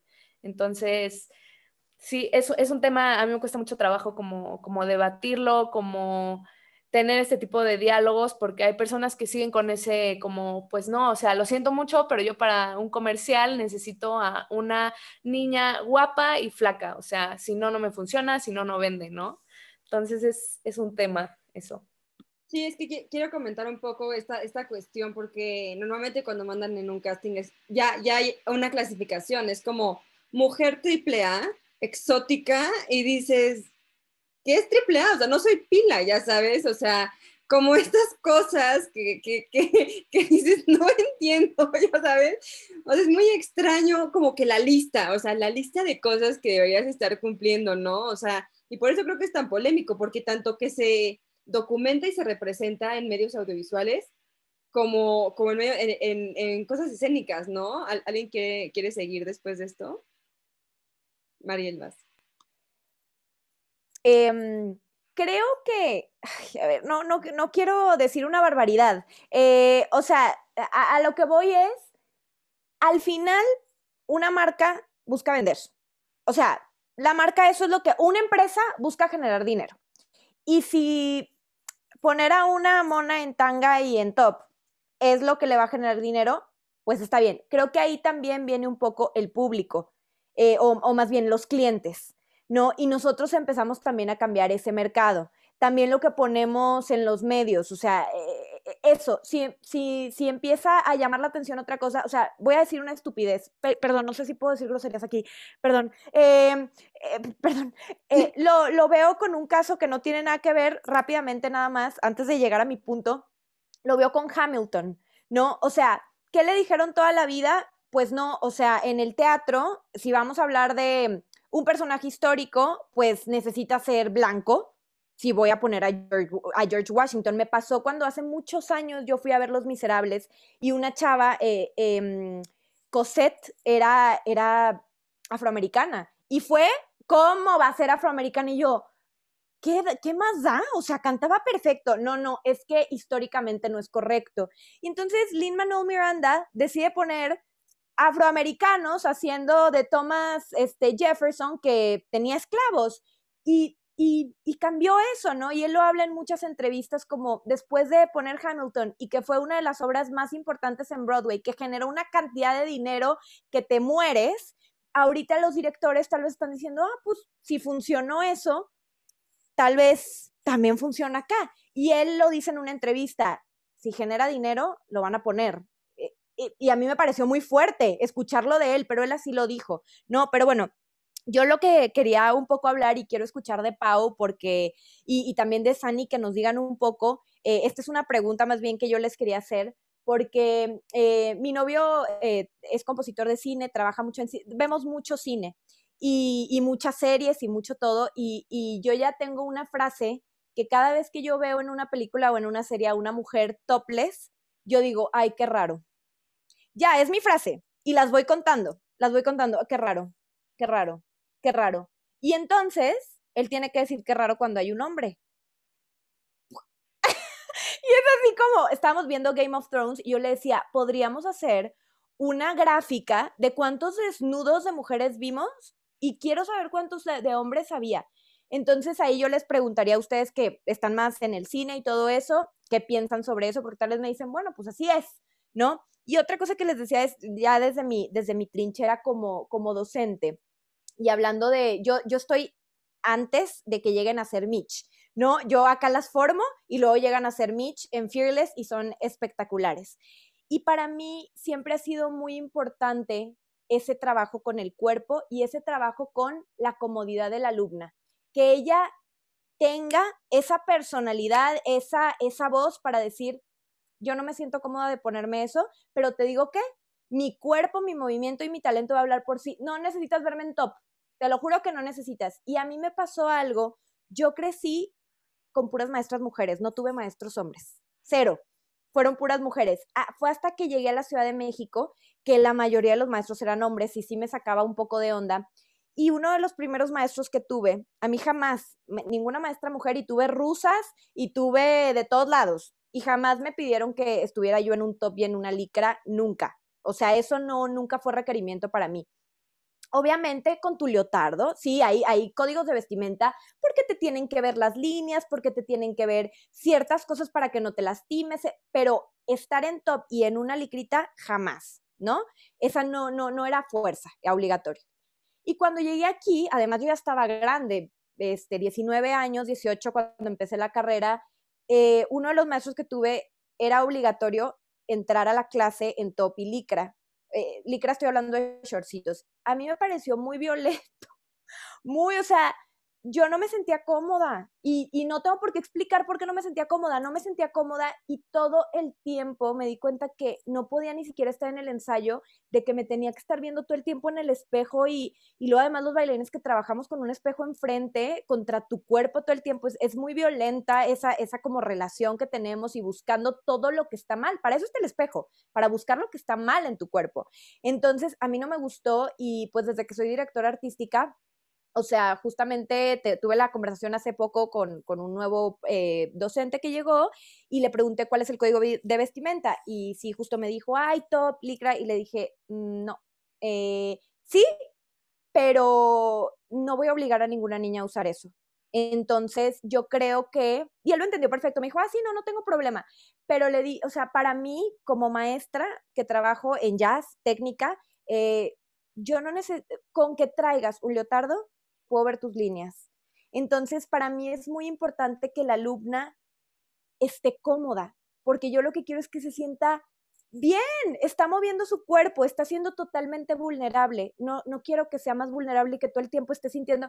Prefiero que traiga una blusa pegada con la que le puedo ver el cuerpo perfectamente, sus leggings, y ok, no le puedes ver los leggings, le puedes pedir una cosa, pero que ella se sienta bien y además que ella sea la que tenga la posibilidad de elegir cómo me quiero vestir hoy, eh, obviamente siguiendo unos límites, pero darle esa opción a las niñas, ¿no? O sea, esta cosa desde chiquitas, hay mucha sexualización de niñas en la danza y yo no me gusta, no me gusta para nada, ¿no? Este, porque además ellas a veces no entienden, pero los adultos sí, sí lo entendemos. Entonces creo que, que como adultos sí, a veces hay que, hay que cuidar un poquito eso y, y, y ya, ¿no? ¿Quiere alguien seguir? Vas, Poli. Ay, me están cruzando muchas cosas en la cabeza. Em, bueno, ah, no sé por dónde empezar. Ok. Eh, la pregunta de Mariel. Sí, pues, o sea, es, es claro que como que toda la, como que todo el sistema como que nos ha dicho que eh, la mujer es como producto de consumo, ¿no? Em, y como que el cine no, no es un mundo que no exista, más bien son realidades, em, realidades posibles, realidades que podrían existir y de alguna manera es como de nuestros principales em, como, como ejemplos, como en nuestra vida diaria. Entonces, pues para ellos, para la industria, como que es muy fácil vendernos, pero eso es como algo sistemático, es como algo sistémico que, que, que, pues viene de muchos siglos y siglos de opresión que solamente nos ven como producto de consumo, etcétera, etcétera, y el cine solamente lo materializa. Así como, o sea, es lo que yo he visto y, y es a mí algo que me molesta mucho del cine. Em, como que no, no, existimos más que para em, la aprobación masculina, ¿no? Y, híjole, em, creo que con mis talleres de autorretrato, como que intento que las chicas, porque regularmente eh, han sido casi todas chicas, extrañamente, aunque he tratado de, de, expandir como mi público, pero regularmente caen chicas y em, como que trato de que, o sea, en este intento de yo hacerlo, les trato de pasar como este, este conocimiento y este reconocimiento a su cuerpo, ¿no? Yo la verdad es que a mí no me gusta, eh, yo siempre he dicho, eh, desde que empecé a trabajar como en cine y en fotografía, que yo siempre voy atrás de la cámara. A mí no me gusta estar enfrente. Entonces es esta parte de, tú no me vas a tomar en mi mundo utópico donde el capital no existe, y no me puedes vender. Yo hago tomar herramienta, que es el autorretrato, y retratarme a mí como yo, como creo que yo me veo, teniendo resultados desde donde yo me veo, ¿no? Sin tener el male gaze, sin tener el ponte esto, quítate esto, y, es muy duro, es muy difícil porque inclusive eh, yo empecé con este con este viaje de la fotografía queriendo ser fotógrafa de desnudo. Y ahora como que tengo la idea de en algún momento que quiero hacer un autorretrato de desnudo, pero inclusive para mí es muy difícil porque además de todas las reglas y términos y condiciones que nos aplican como para las mujeres en distintos lugares, llámese redes sociales o en el mundo en general, eh, la hipersexualización la verdad es que es algo que, que lleguen extraños de no sé dónde y que me vean y que mi foto esté ahí como circulando, me, me causa mucho conflicto. Entonces, y, y, pues al final es algo que yo hago, ¿no? Es, es, es, el arte que yo hago, entonces como que sí hay un debate muy grande, pero, pero pues sí, justamente como que, como que sí trato de transmitir esta idea de, de es tu cuerpo y el autorretrato ayuda mucho a eso, de que no te estás viendo en los ojos de nadie más que no sean los tuyos y el resultado que te arroje la cámara. Y creo que eso es algo súper bonito de reconocimiento, de autoconocimiento y, y, es a mí lo que me gusta mucho. O sea, son pocas las personas que me han tomado como fotos que, que me gustan genuinamente. Entonces, eh, pues sí, a mí me gusta mucho eso del autorretrato, que es mi cuerpo y yo decido cómo se ve. No sé si Sani o le quieren agregar algo más. Vas. Eh, sí, pues, o sea, también así como, como Poli, ahorita tengo como muchas cosas en la cabeza, pero primero, por ejemplo, de, de lo que dijo Mariel, me resonó mucho eh, cuando yo bailaba, a mí también me causaba mucho conflicto el estar tanto tiempo frente al espejo, sobre todo porque, pues, o sea, digo, yo no soy una persona eh, con sobrepeso ni nada, pero no, no considero que yo tenga un cuerpo normado. ¿no? O sea, no tengo como el estereotipo del cuerpo que se supone que debería tener una bailarina, ¿no? Y aunque yo siempre bailé a nivel universitario, la mayoría de mis compañeros y compañeras ya bailaban desde antes. Entonces ya tenían como esa formación y obviamente sus cuerpos estaban adaptados para la danza y el mío no. Entonces siempre me causó mucho conflicto que pues al principio ciertos maestros cuando, cuando montaban sus coreografías, sus vestuarios eran pues para cuerpos normados, ¿no? Entonces siempre yo era la que se veía mal, ¿no? Y no era que yo me viera mal de verdad, sino que me veía muy diferente a mis compañeras y a mí me incomodaba muchísimo.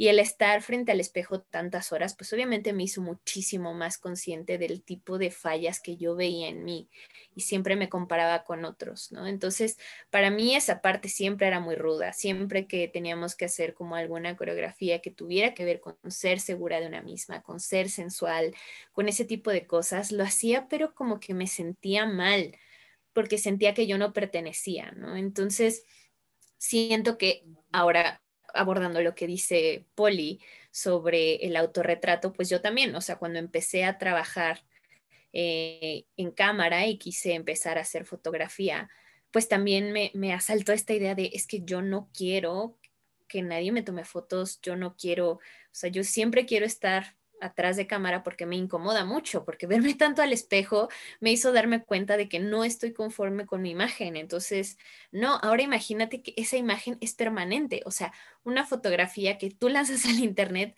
ya valió porque ya va a estar ahí forever y todo el mundo la va a ver. Y también como la permanencia del video y que sea sobreanalizado me causa mucho estrés, ¿no? Entonces, yo la verdad es que, o sea, he hecho teatro, pero nunca cine y nunca he dejado que me graben porque me estresa muchísimo, ¿no? Y em, pues también me, creo que tuve una experiencia en la que hace un tiempo, eh, cuando estaba recién entrando a la universidad, una amiga cercana estudiaba fotografía, foto fija, y nos pidió si podíamos ser modelos de desnudo para un proyecto que ella tenía. La verdad es que era una amiga pues muy cercana, bueno, es una amiga, en esa época era muy cercana, entonces eh, pues me dio confianza y dije, ok, me voy a aventar a hacerlo, tal vez esto mejore un poco la relación que tengo con mi cuerpo. Y sí, la verdad es que sí, sí la mejoró bastante. Eh, y ahorita voy a retomar un poquito eso, pero algo que me asustó muchísimo fue que ella subió sus fotos a, a Flickr. Y me acuerdo que la foto, me tomó varias fotos, unas tres o cuatro ya que, fueron las que entregó en su, en su proyecto. Una de ellas, recuerdo que la subió a, Facebook y a Instagram, pero cropeada, ¿no? O sea, solamente se veía mi, rostro y parecía que no traía nada debajo, pero estaba cropeada y el desnudo completo solamente lo mostró a su escuela y ya. Pero hubo otras fotos que me tomó de espaldas. Y esas fotos las subió a su Flickr y estaba todo bien. Y pasó como, no sé, unos tres o cuatro días de que las fotos estaban ahí. Ella no le avisó a nadie que las fotos están ahí, simplemente las subió. Y luego llegó un compañero de la universidad a preguntarme si la de las fotos era yo. cómo me reconoció porque se veía mi espalda nadie más había visto en esa época, ¿no? Que nadie más había visto, fue como, eh, me causó muchísimo estrés de que alguien estuviera como fijándose tanto en mi cuerpo como para saber que era yo. Entonces, eso sí me dejó como súper marcada y fue como, ok, no voy a volver a tomarme fotos de desnudo nunca más. Digo, ahorita ya pasó bastante tiempo de eso y siento que, que estoy como en otra etapa de mi vida en donde es mucho más fácil como aceptar, eh, pues que ya, ya evolucioné, ¿no? Tanto en, en la vida dancística como en mi relación con mi propia persona y con mi cuerpo y que tal vez a lo mejor sí podría ayudarme a hacer algo de autorretrato, pero la verdad es que esa experiencia sí, sí como que me bloqueó fácil unos cinco años, ¿no? O sea, que dije, no voy a dejar que nadie me tome fotos, no, nada. No solamente a nivel profesional, sino no me tomes fotos entre amigos, o sea, bye. Entonces, eh, quería regresar un poquito a esto de que ella me hizo sentir mucho más cómoda, no solamente porque fuera mujer y porque en general esta corriente como de fotógrafos que creen que son súper chingones porque le toman foto a modelos de desnudo o a modelos en, en, ropa interior y en lencería cool y ya creen que son súper chingones cuando lo único que hacen es iluminarla con una iluminación súper básica y la que hace todo el trabajo es la modelo, me parece nefasto. y entonces, eh, pues ella me hizo sentir que estaba haciendo como un trabajo pues importante, con, un sentido, que, su proyecto tenía algo que decir y que me sentía cómoda con ella, que sabía que no me iba a acosar durante la sesión ni nada, que todo fue súper profesional a pesar de que éramos amigas. Entonces, eso me ayudó mucho y eso me llevó un poco a este tema que también tocó Poli sobre el male gaze y sobre el cine, ahora sí, lo que decía Mariel. Em, la verdad es que creo que sí es un gran problema, obviamente, que la mayoría del cine ha estado hecho por hombres y viene como con esta mirada que ellos creen que es de admiración, pero en realidad sí es morbosa. Y la, la hipersexualización sí es un problema realmente terrible. Y también viene como esta otra parte del female gaze, ¿no? Que siento que también es un tema bastante polémico porque pues muchas veces también decimos como, bueno, sí, sí por ser mujeres y por nuestra experiencia y como las cosas inherentes a ser mujeres nos hacen ver el mundo de otra forma, pero no quiere decir que por ser mujer nuestra mirada es más delicada o más femenina, ¿no? O sea, también siento que eso es un poco como, como acotarlo a algo que también nos está impuesto otra vez, ¿no? O sea, no porque yo sea mujer va a ser más delicado lo que voy a hacer, ¿no? A lo mejor y te puedo tratar más profesionalmente, claramente, porque este, puedes sentirte más cómodo en mi set haciendo una escena de sexo, ¿no? Pero también cómo se retrata, creo que tiene que ver no solo con el ojo del cineasta, sino también con el ojo del espectador. O sea, a final de cuentas, los dos son los que participan en la hipersexualización y si una obra está completa ya como está, una obra audiovisual, pero también se complementa con la mirada del espectador y la hipersexualización también se completa desde la mirada del espectador. Hay un, hay un podcast sobre este tema que está muy, muy chido, que les voy a recomendar. Está en Spotify y creo que en otras plataformas, pero yo lo encontré en Spotify. Es un podcast eh, que se llama Ya es hora. Ya es hora es de hecho una organización que está buscando que haya como eh, pues ciertos cambios en la industria cinematográfica eh, para que haya protocolos contra la violencia de género en, las, en los espacios cinematográficos, en los sets, en los espacios de trabajo.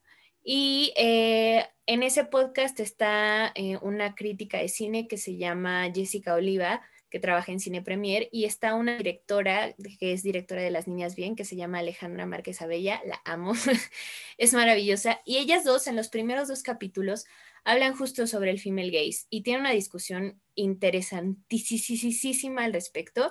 Eh, no son podcasts muy largos, creo que duran como media hora más o menos, entonces se los recomiendo mucho porque ellas sí son más expertas en el tema y de hecho entrevistan, este, entrevistan a, a una académica que hizo un, pues como un, no, fue una tesis, pero fue un ensayo muy importante al respecto que es mexicana y analizan el texto también de alguien que habla acerca de ello desde los años 80, que es Laura Mulvey.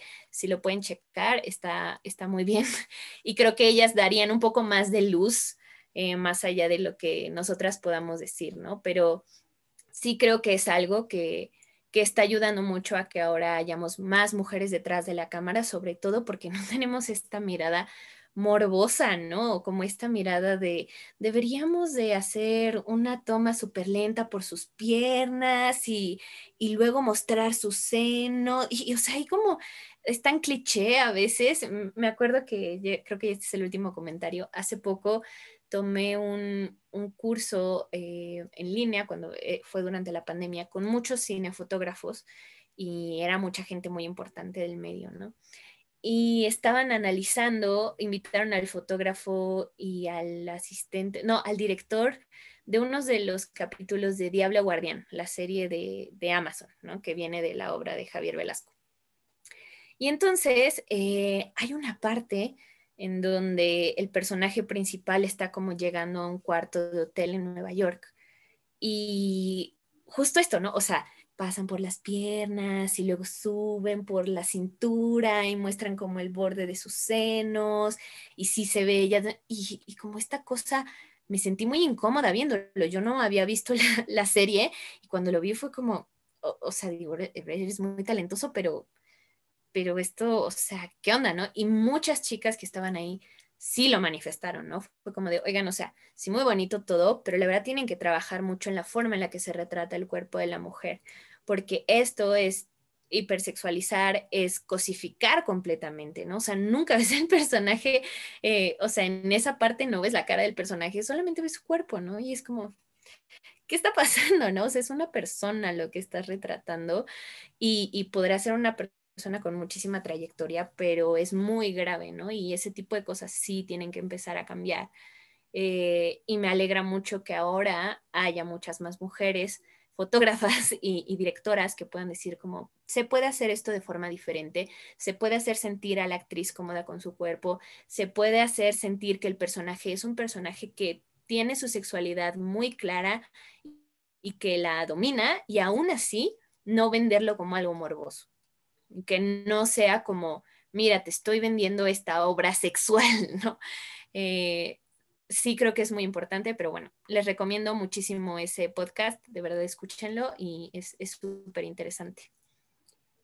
Me gustaría ir cerrando un poco, la verdad es de que eh, todo este tiempo que se alargó un poco, eh, yo estaba aprendiendo, yo decía, es que eh, si esta voz de estas mujeres tan, tan increíbles, con tanto que decir, ¿no? Y escuchar un poco como esta parte de, no, es que yo no le doy valor a mi trabajo, ¿no? Y a veces yo, yo así nada más viendo y escuchando era como, como hasta, o sea, lo ponía en mi perspectiva, pero también es como, ¿cómo, cómo tú desvalorizas eso, no? Y creo que si alguien está escuchando eso es para que te aprendas a dar ese valor, eh, no importa lo que hagas, porque ¿qué crees? Va a haber un hombre que no lo va a dudar. Entonces, es un poco el, el motivo. Y me gustaría, siempre me gusta cerrar como con esta parte de tú como artista, ¿qué le dirías a alguien que está empezando que le gustaría estar donde estás? Pero por ser esta mesa redonda de mujeres, me gustaría, eh, con una frase breve, eh, díganme qué a ustedes les gustaría decirle a una mujer eh, que algo que ustedes no les dijeron, de, estar, de, qué conlleva estar en donde estoy, ¿no? O, alguna batalla que no me dijeron que, como mujer tenía que cruzar, ¿no? O sea, algún hilo negro que pueda haber dentro de su proceso. No sé si alguien quiere empezar.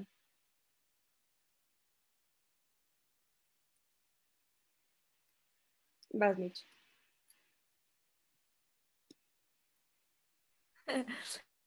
Em, ok, voy a ser súper breve. Eh, y de hecho, esto lo leí de, mm, lo, subió a, a una amiga y me hizo mucho sentido.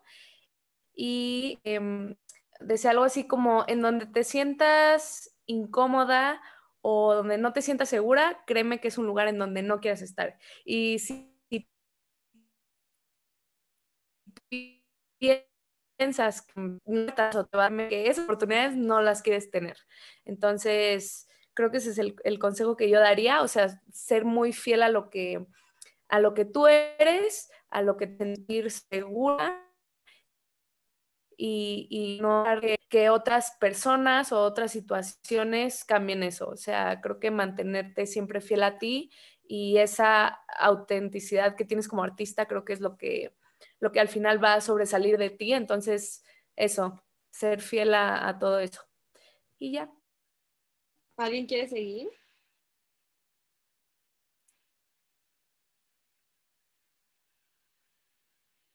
Si quieres yo. Va. No puedo decir groserías, ¿verdad? No, ya, me voy a callar, voy a cambiar la grosería. Em, a ver, eh, en una frase, en una frase breve, Fortú, te la bañas. Em, yo le diría a una, a, a una niña, a una chava, lo que sea, en lo que quiera hacer, si es arte, si no es arte, le diría, prepárate, prepárate mucho, porque necesitamos gente preparada, ya que nada de bluff, que se prepare, pero después confía en ti, porque el de al lado no sabe la mitad de lo que sabe de lo que sabes tú y va a decir que es más chingón que tú. Entonces, prepárate y después confía mucho en ti. Eso eso le diría yo a alguien. ¿Alguien quiere seguir?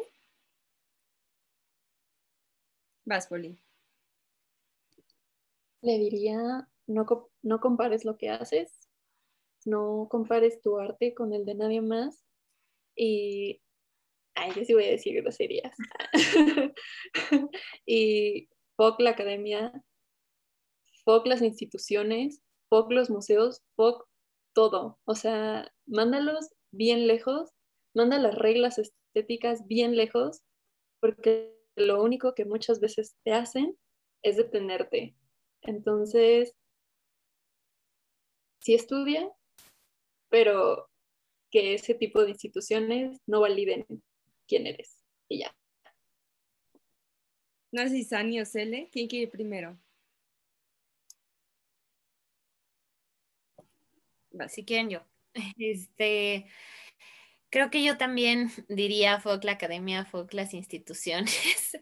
Eh, definitivamente, porque además, pues no es como que vamos a cambiar la academia y las instituciones en un santiamén, entonces no las necesitas y, tú haz lo tuyo, pero sobre todo, como dijo Mariel, prepárate, eh, sé muy necia en lo que quieres, no desistas, aunque la gente te diga, aunque se te pongan mil trabas, no desistas si realmente es lo que quieres. Y pues que creo que algo que me hubiera gustado escuchar es que te prepares mucho porque va a ser muy difícil, pero que habemos otras que ya estamos ahí y que estamos preparando el camino para que sea más fácil para ti y no más difícil como para nosotras. Y pues ya, creo que eso es lo que nos toca. ¿Cele quiere cerrar con algo? Sí, justo, eh, justo ayer estaba hablando con una amiga de que cada vez voy sintiendo más la responsabilidad de hacer sentir a las nuevas generaciones, pues de danza, que es en lo que, lo que yo me muevo, pero pues en general, más seguras y que, o sea, que confíen en ellas y de ellas, porque, o sea, en mi momento, digo, maestros y maestras sí tuve que llegaron a decirme cosas que me hicieron dudar muchas veces de si seguir o no, pero, eh, o sea, ahorita que dijiste que, pues algo que me hubiera gustado que me dijeran, eso, o sea, que voy a estar para ti y para quien quiera acercarse a mí, para hacer ese apoyo, para decirte por aquí sí, por aquí no, y justo apenas estaba igual hablando con un amigo porque no estaba muy bien eh, emocionalmente y me dijo, júntate con personas que eleven tu energía. Y eso también, o sea, y, y creo que va muy de la mano con lo que dice Mitch, o sea, si no te sientes cómoda, no te sientes segura en un lugar con ciertas personas, vete, o sea, si no, si no encajan en lo que tú eres, con lo que tú vibras, no van a encajar ni aunque le empujes, o sea, de verdad que no, y siempre vamos a encontrar la manera de, de pues sí, de estar como cómodas, y también lo que decía eh, Shani, eh, pues sí, o sea, ahorita nuestra responsabilidad es esa, o sea, trabajar y estar ahí forjando un camino mucho mejor, porque pues ya lo escuchamos de todas, hemos tenido experiencias no tan gratas que pues hay que hacer algo para que ya no pasen, para que las nuevas generaciones solo sea como una historia que escucharon y no algo que ellos también tengan que, vivir y que pues contar, sino más bien yo ya soy parte del cambio, estoy viviendo en ese cambio que pues generaciones pasadas me están eh, o lo hicieron posible y eso, o sea, que voy a estar todo el tiempo para, para ellas, para ellos, eh, y eso, o sea, como acompañarlas en su proceso, nunca trabarlas o trabarlos, nunca decirles esto no, esto sí, este, nunca hacerlos sentir incómodos con su cuerpo, con su persona, con su talento también, no sé, o sea, eso, confianza, acompañamiento y así. Bueno, pues creo que ya, ya voy a cerrar ya esta mesa redonda, como se le llama hoy en día. Eh, agradezco a cada persona que estuvo aquí, que me regaló su tiempo, la verdad. Eh, eh, espero yo con, con, esto que alguien le resuene, que alguien le ayude, que alguien se siente identificado y si en ese momento le tiene que escribir a Mariel o a Mitch o a Poli y decir, ¿sabes qué? cuéntame qué pasó, cuéntame esto, sabemos que, existe esa posibilidad, ¿no? Y yo ya abrí su Instagram, pero sabemos que sí es verdad, ¿no? Entonces, eh, quiero agradecerles muchísimo porque son mujeres que admiro, que quiero y que sé que han luchado mucho por estar ahí y sé que muchas mujeres que lo ven admiran dónde están y creo que si esto les puede ayudar para conocer un poco de, de dónde vienen, para también conocer que mm, un poco qué hay detrás, ¿no? ¿Qué hay detrás de todo esto? Siendo mujer, siendo artista, siendo creadora, eh, es todo lo que se busca en este proyecto, ¿no? Entonces, muchísimas gracias y pues nos vemos en la próxima.